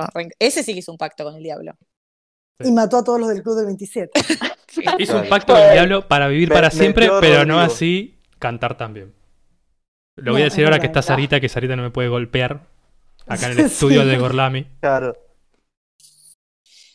Eh, ¿Alguien bien. más? ¿Recuerdos rodriguescos de la adolescencia? La mona es el pueblo, dice Sarita. Bueno, igual eh, adolescencia para algunos, ¿no? Yo tenía apenas nueve años. No No, nos estaría años. interesando, Salen. no Yo también tenía No me importaba. No preguntamos. No me importaba. Como que ¿Se dije, uy, qué bajón. ¿Se acuerdan algo? Que me acuerdo, me acuerdo de la noticia, porque yo era trasnochera ya de chiquitita, y como era vi- viernes ya sábado, eh, estaba en la tele, salió por todos lados, y me acuerdo. La mía es una historia emotiva, de, de- bueno, emotiva, ¿no? De la muerte de Rodrigo, pobre. Yo me acuerdo que tenía, creo que 13, 14 años. Mi mamá estaba muy enferma en ese momento, estaba internada en el hospital italiano en Capital y yo estaba durmiendo en la cama grande con mi papá, pues Edipo, ¿no? Crisis familiar y Edipo ante todo. Y en la radio, mi papá dormía con la radio prendida, la red, no sé si la conocen, una radio deportiva. Y por ahí a las 3 de la mañana empezó a sonar Rodrigo. Y fue como raro. Nada que ver. Y por ahí "What the dicen, fuck?" bueno, eh, y dicen, bueno, estamos acá, empezamos el programa con Rodrigo que acaba de morir en un accidente, y fue como, ¡ah! nos miramos con mi papá, corrimos a prender la tele, y en Crónica estaba esa bella imagen, que lo Sí, enfocaron en primer total. plano, No, horrible, me acuerdo que lloramos un montón, pero después hay una historia familiar muy bella detrás de eso, que es que mi mamá que estaba muy enferma y hacía como un mes que estaba en terapia y no se despertaba, se despertó exactamente ese día a la hora que muere Rodrigo. Y ella recuerda de abrir los ojos y ver como el bullicio de las enfermeras y una tele prendida de fondo que decía esta noticia. Pobre mamá, Ah, se despertó una andate noticia a de mierda. Sí, Y a partir de ese momento- Se pueden juntar las dos. A partir de ese momento dicen que la mamá de Lola empezó a cantar cuarteto como nadie. Incesablemente. Sí. No, mal, incansablemente. Hoy en día sigue con el pelo azul. Sí. se lo cambia dos por tres, pero siempre colorido, remerita musculosa blanca Sí y cuarteto. Y, Y el es potro. un nuevo cumpleaños. Celebramos su cumpleaños a Lo partir de ese día. El, creo gusta. que es. Sí, se lo festejamos y no me acuerdo. Creo que es 24 de junio. 24 de junio. 24 de junio. así. Que los. Ah, no. Así que No. está bueno cerrar la sección con un fragmentito de Rodrigo, ¿no? Dale. Vamos a Se lo- escuchar. Se lo, Dale. dedicamos a mi vieja. Sí, a la vieja de Y a Lola. bailar. Total. No, no a bailar, no, porque es una versión a capela. De Acá pella. Soy ¿Y no Cordobés. puedo bailar igual? Eh, Bailemos ¿Lo lento dejamos bailar? Con Rodrigo. Dale, hace una Bueno. Bueno, Bailemos. yo bailo. Bailemos. y a la mona idolatramos. Se para el lunes porque hay que descansar de todo lo que bailamos. Y el martes encaravanados otra vez hay que ilustrar los pepes porque a Palmira nos vamos. Soy cordobés, me gusta el vino y la joda y lo tomo sin soda porque así pega más, pega más, pega más. Soy cordobés y me gustan los bailes y me siento en el aire si me pongo a cantar. De la ciudad de las mujeres más lindas, del fernet de la birra, madrugada sin par. Vamos a ser sinceros igual. ¿Hay alguna otra persona que haya hecho bailar más a la Argentina que Rodrigo? Perdón por Sarita, que seguramente va a decir. Sara la va a decir la mona. No, la pero mano. no, no pero hizo Acá en el grupo nadie. enojada escribe cualquier cosa. A Córdoba nada más. Que alguien diga la mano. ¿Qué mano, Sara? No. No, Rodrigo. Rodrigo. Rodrigo, sí. Ro, ro, ro, Rodrigo Te Carajo. levanta todas las fiestas de 15, casamiento, viudez, nacimiento, baby shower, todo te levanta. Bar mitzvah. Carismático. Simpático. Funerales, ¿por qué no? Era bueno, vamos a decir que era bueno. Era bueno. era bueno. Era bueno, era bueno. Epa. Eh, estuvo bien. Bueno, la verdad que da para hablar un montón sobre las teorías conspirativas. Y acá la ciencia un poco nos corta de mambo, ¿no? Chicos, se murieron de los excesos. Pero me parece que Yo está no creo bueno. nada, no creo en nada de todo esto, chicos. Casualidad, loco. No me convencieron ninguno. Hay un dato, a pesar, y mirá que la remamos, ¿eh? Ah, Yo hice mi la mejor que que tiraba las torres gemelas y las tiró. Perdón. Claro. Solamente yo Sí. soy la que tiene poderes. Ok. Eh, igual la estadística arruina todo esto y dice la verdad que son ínfimos los que se mueren a los 27. Hay otra estadística que dice que es otra edad en la que mueren mayoritariamente los artistas. Me parece que está bueno por ahí cerrar con esto que, que planteó Rita al principio de si hay algún problema en los fanáticos o en, la gente que sigue a estos líderes, a estos ídolos, que necesita buscarle una explicación, racionalizar o algo que nos explique aquello que es inexplicable, como la muerte. Quizás nos da seguridad pensar que todo tiene un orden en el universo, ¿no? Y escapamos a, a pensar que en realidad es toda una sucesión casual de cosas que podrían en realidad no ocurrir. Hay que bancarse que hay cosas que no tienen explicación, chicos. Sí, muchas veces, muchas veces también sale la explicación del diablo. Y bueno, el mismo Kurt en sus canciones que decía que lidiaba con sus propios diablos.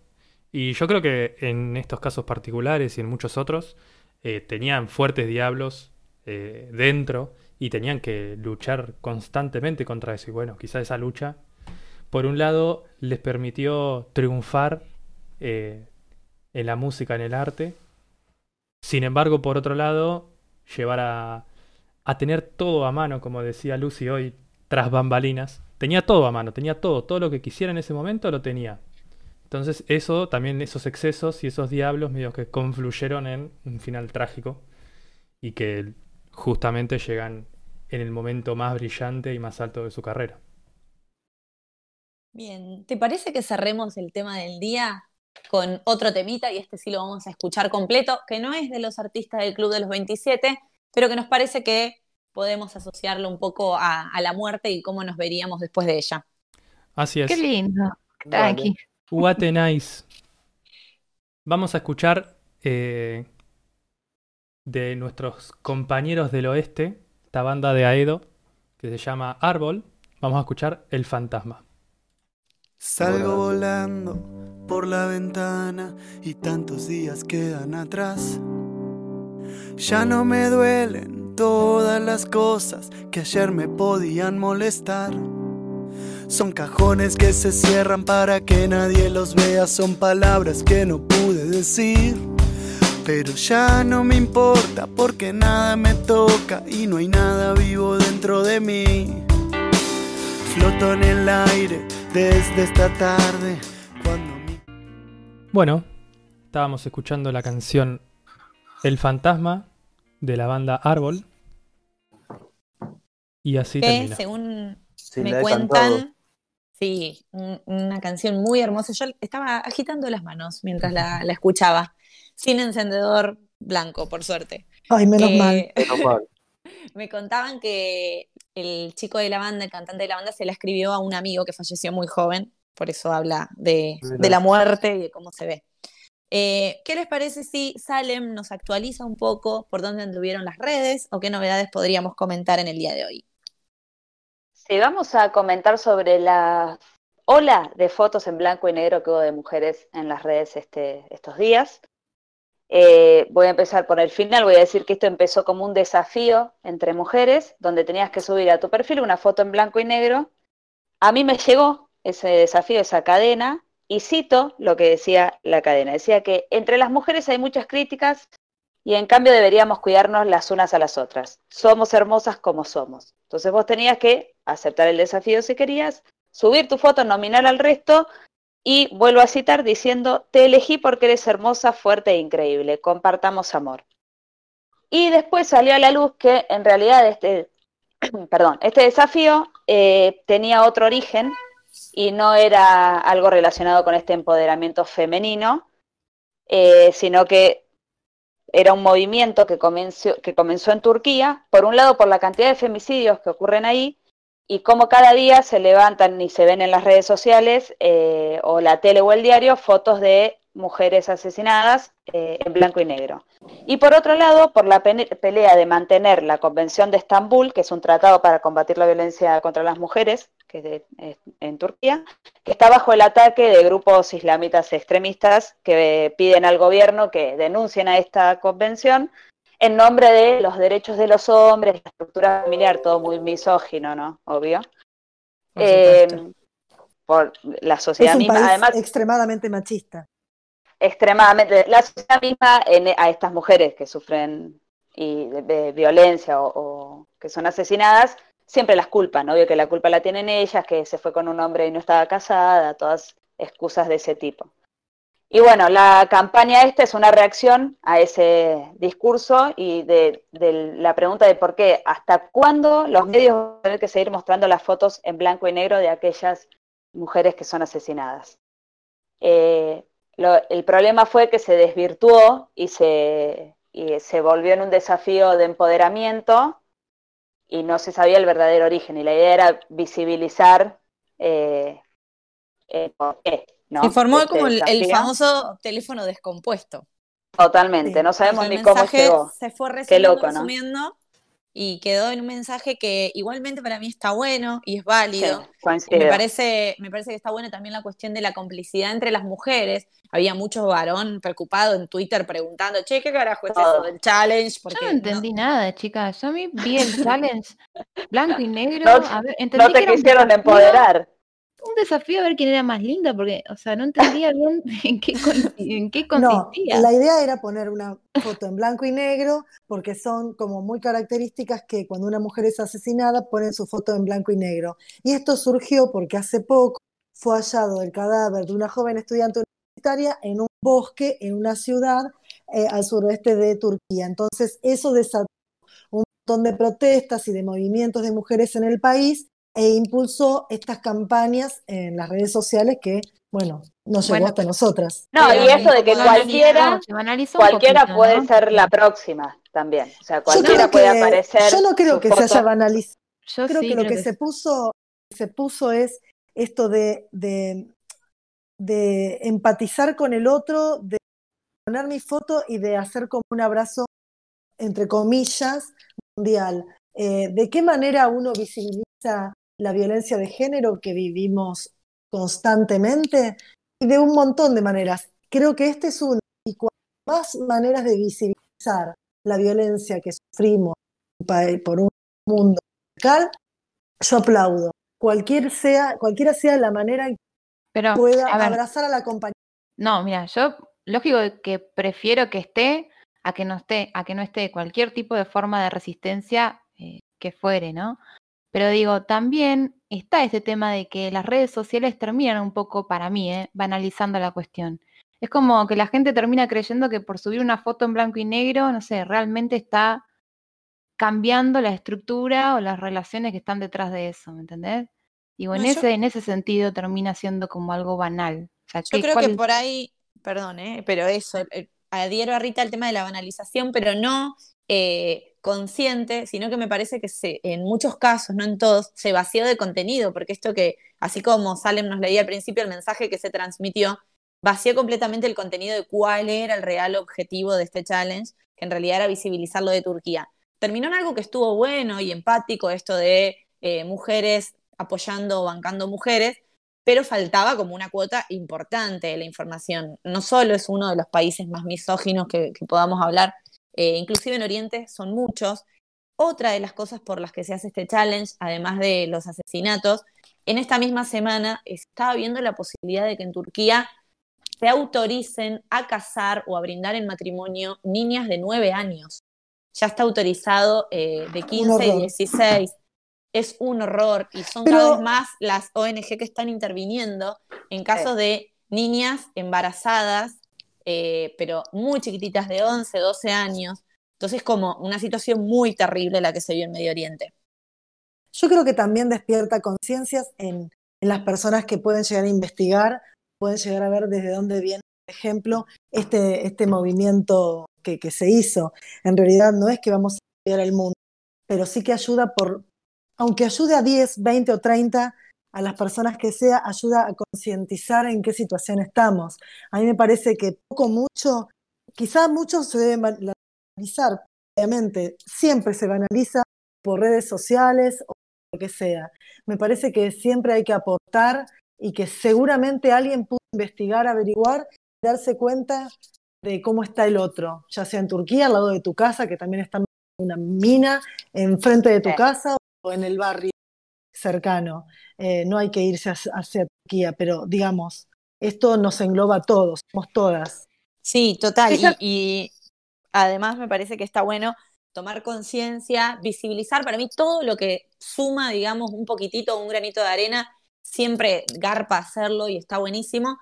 Y también me parece que es una invitación a ser consecuente en nuestros actos del día a día, es decir, banco esto en las redes. También pasó mucho cuando fue el caso de George Floyd, de que había mucha gente eh, visibilizando esta cuestión de la xenofobia, bla, bla, bla, por redes, y eh, paralelamente sucedía en Argentina, no sé, un recontra maltrato a comunidades de pueblos originarios, y de repente de eso no había tanta manifestación. Entonces también, digo, por un lado está buenísimo y suma, y eso siempre se aplaude y siempre se celebra, sobre todo entre mujeres, porque me parece que de última estos debates nos lo debemos puertas adentro, no nos vamos a estar criticando, digamos, públicamente, ni mucho menos, pero que también es un llamado a eh, ser conscientes y a ser coherentes y consecuentes con lo que hacemos día a día.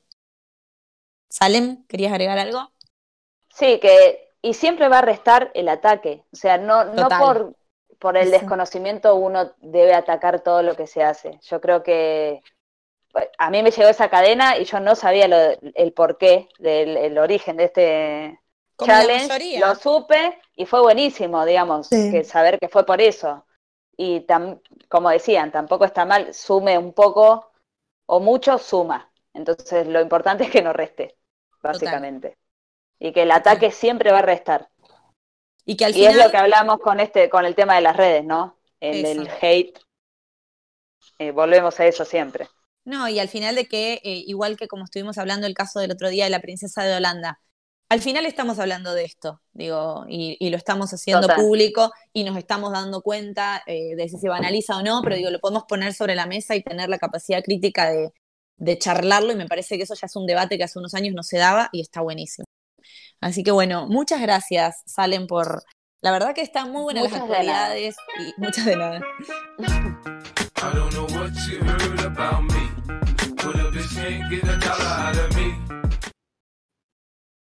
Amo. Bueno, me parece que es momento de la cortina psicodélica para presentar a el temita de hoy de Rita. ¿te ¿Parece?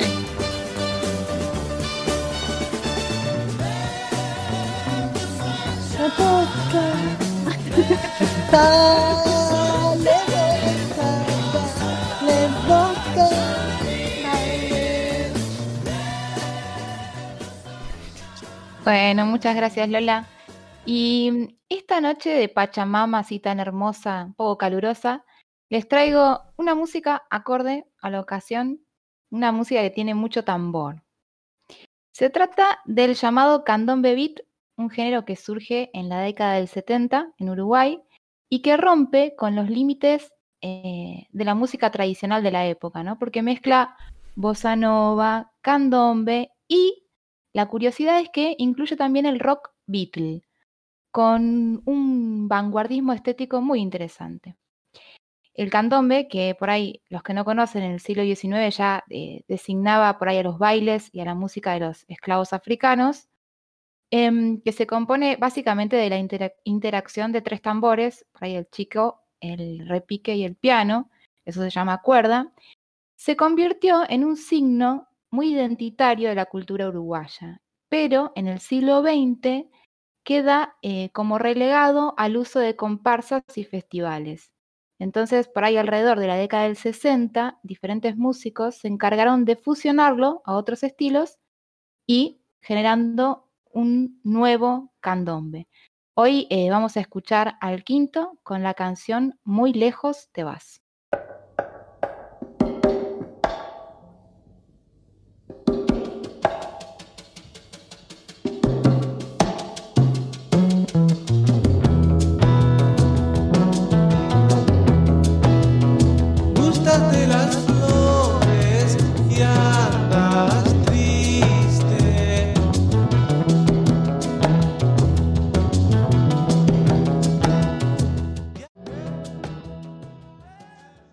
De El Quinto, Muy lejos te vas.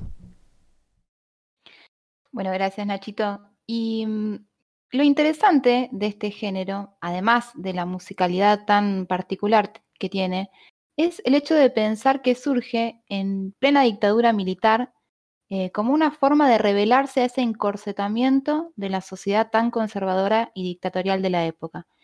En esa época, entre los muertos, los desaparecidos, eh, los exiliados y la censura, es como que se provoca una especie de dispersión del pueblo uruguayo y justamente estos grupos son los encargados de encaminar y de construir una especie de unidad en la identidad del pueblo, ¿no? Entonces, un poco pensaba con respecto a lo que hablábamos de los ídolos que al final a veces también sirven para, para buenas causas, ¿no? En este caso, para, para lograr cierta unidad en la cultura uruguaya. Bueno, ¿qué les pareció? Estuvo muy bueno el, el tema que nos trajiste hoy, súper interesante. Y yo buscando un poco hoy, eh, bueno, esto que vos aportaste sobre el candombe, ¿no? Que es como un- una referencia que surge, sobre todo empieza en- también en los, los famosos quilombos, Ujú, que son los lugares donde los esclavos, sobre todo en Brasil, escapaban cuando lograban escapar de, de las haciendas donde eran explotados, en el medio de la selva, cantaban, bailaban y mantenían todo esto que unía a las culturas porque piensen que eran de diferentes países de África, de diferentes regiones. Eh, y buscando un poquito, vieron que en la- el programa pasado, no me salía palabra, estuvimos hablando de la comida y yo les comentaba esto del patrimonio cultural inmaterial, que, Sí. que la UNESCO lo había incorporado hace muy poco. Bueno, dato, hashtag dato, descubrí que el candombe es eh, patrimonio cultural de la humanidad hace muy poquito también. Y para hay como de alguna manera varios críticos sobre el pasado y el presente, digamos, como el pasado sacro y el presente profano, porque como el candombe surge en la época colonial, bueno, era un principal medio de, de expresión de los africanos esclavizados, eh, era la manera de comunicarse a través de la música, de la danza, bueno, y con la danza y, y la religión, ¿no? Entonces, hay muchas personas que eh, no están de acuerdo, obviamente como en toda música, con esta nueva incorporación de otros sonidos, eh, por ejemplo, el beat en este caso, eh, al, al candombe puro, porque dice que se pierde como lo sacro o el mensaje que se quiere dar. Es la, la misma discusión que tuvimos misma con discusión del trap. a la Claro. música africana, ¿no? Es como pensar que hay una tradición cultural pura y genética que hay que resguardar y como si no fuera una construcción, ¿no? O sea, en Es que- realidad estos es músicos que- quieren reactualizar y quieren volverla significativa por ahí para la, para la juventud y para las generaciones que sigan, ¿no? Es que es inevitable que siga cambiando porque a medida que el candombe Totalmente. interactúe con nuevos actores, nuevas dinámicas sociales y nuevos intereses, Sí, eh, sí. obviamente que se va a ir modificando porque se va, se va a ir apropiando a, a las personas Claro, que estén presentes en el momento. Siempre está el fundamentalista que te dice el candombe es esto y no puede ser otra cosa. Y si es así, Claro. tiene que mantenerse así. Y es algo que se va quedando viejo y que sí, ya lo hemos dicho anteriormente con la música africana y el tradicionalismo o el folclore argentino. Eh, Y sin ir Como más lejos, todo. lo charlamos también el programa otro día en pasado el sobre el trap. eh, Claro. claro, trap, Trap y rock. Exacto. sí, o Bueno, sea, la- el arte tiene que permitir evolucionar porque si se queda tal cual, no se va a, lo- a lograr nada nuevo. A mí me El arte encanta el también. Sí, a- Mm. Los El invito arte- a escuchar y a seguir escuchando porque es muy, muy interesante. Eduardo Mateo, Fernando Cabrera, también el mismísimo Rada. Hay mucha música interesante. Y además Muy me lindo. parece un error pensar que porque aparezcan eh, sonidos nuevos son excluyentes de los anteriores, es decir, que inhabilita el candombe tradicional. Pueden Por suerte, coexistir y se podemos escuchar las dos cosas a la vez. Por suerte el arte es como la plastilina, se va como adaptando, porque si no, nada, sería una piedra y nos chocaríamos con ella. Por suerte se va adaptando y nosotros nos la podemos apropiar, como, Como en la- este caso. Como la plastilina que tengo yo. Exacto. Exacto, que tenés varias. Todo, Sí. todo en la vida tiene que ver con todo. El, el arte lo Bueno. que tiene de bueno es que también es, o sea, te ayuda a buscar nuevos horizontes. De algún modo terminás Exacto, descubriendo sí. cosas buenas, nuevas, perdón. Es como, o sea, ahora con toda la modernidad creemos que la ciencia es la que, la principal generadora de conocimiento y quizás sea así. Pero con el arte también seguimos descubriendo cosas, seguimos indagando, seguimos viendo más allá. Es como que tiene que ser así, tiene que ser dinámica, como decís vos, tiene que ser una plastilina. El arte es una plastilina. Muy bien. Me parece una gran frase para cerrar Para mi lápida. psicodélica. Para Para tu lápida. A la lista de una, ¿eh? Olvídate. Eh, Me voy a pensar la mía para, para el programa que viene. Y sí. Eh, no se No, no, está bien, ¿eh? No se lo que lo voy a pensar. Quienes nos están escuchando, que el miércoles que viene estamos en vivo a las 5 de la tarde porque día de semana, chicos. A no, la no hora nos podemos acostar tan tarde. Exactamente. Salem, ¿nos podés recordar las redes antes de despedirnos? Sí, nos pueden encontrar en Instagram y en Twitter como arroba gorlamiradio, en nuestra página gorlamiradio.blogspot.com y nos pueden encontrar en Spotify como Radio Gorlami. Y Estamos compartirlo en sus redes con amigos y amigues. Fab, retweet. Ya mismo, me, me dice un oyente que el, que el candombe antes se tocaba con un tambor más, que se llamaba piano bombo, y era más grave que el piano. Y había que aclararlo porque si Cuatro, no estábamos digamos. diciendo Está cosas bien. malas. Eso tenía que decirlo. nos podemos Perfecto. equivocar. Obvio. Pero perdón. Porque perdón. somos Gorlami Radio. Bueno, pero hay gente que nos sigue escuchando, chicos. Ya, ¿cuántas Bien. ¿No horas se llevamos? durmieron? Bien, Eh, bien. toda, la gente, toda la gente que nos estaba escuchando nos sigue escuchando. ¿O no? Vos, vos que estás. ¿Cuántos ahí. datos ¿Eh? eh? No se bajó nadie. Vamos No acreditamos que estén despiertos, pero conectados No, están. Para nada. Ninguno tenía Pero- 27. Pero eso damos fe Bien. de que todos están vivos y sin encendedores blancos. Perfecto. También. Bueno, nos vamos a ir despidiendo y les pedimos a todos que vuelvan a sintonizar el miércoles a las 5 de la tarde. Adiós. Rita, muchas gracias por el programa de hoy. Chau, chau. Adiós. Chau, Lucy, muchas gracias por el dato del encendedor.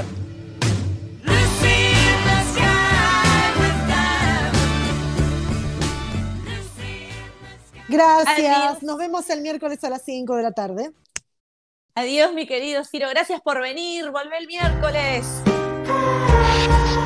Cambiémosle la música urgente, por sí. Vamos a poner, vamos a poner esta. Vamos a poner esta, vamos a poner esta.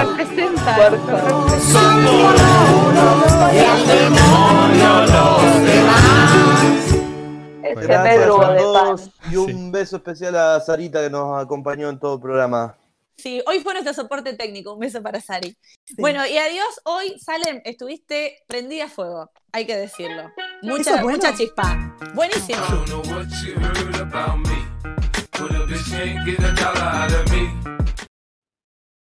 Y ahora a me va a interrumpir mientras trate de decir que él es el cerebro, la columna vertebral, el operador, musicalizador, conductor.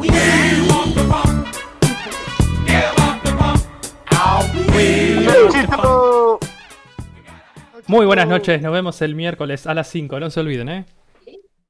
Y por último, queremos despedir a la grandiosa. Creo que voy a dejar de decir tantos superlativos, ¿no? Sí, pará. ¿Y qué Demasiado. hacemos nosotros? Y nosotros, Me bien, no decime. nada. Y bueno, porque, porque yo no los presento ni los despido a ustedes. Si me Oh. tocara, lo diría. Bueno, Te y ahora lo del encendedor. nos despedimos de Lola. Qué basura. Listo. No, La grandiosa- no, baby, baby. Me hacen Dame bullying. más. Y nos despedimos de nuestra conductora estrella. Nos despedimos de nuestra conductora estrella de Gorlami Radio, la voz, el eje, la que le da la vida y nos guía. Hereje. Hereje. y nos guía en esta aventura que es Nuestra luz. la radiofonía argentina. Oh, baby, baby.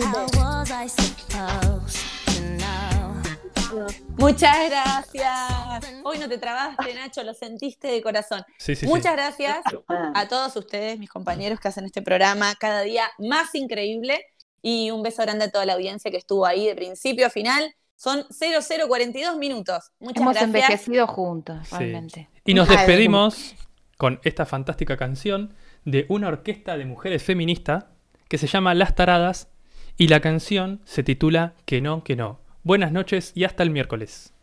Hasta el miércoles. Chau, chau. Chau.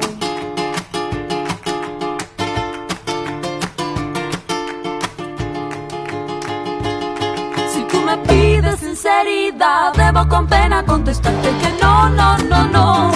Estoy feliz de mi libertad, quiero pensar para mañana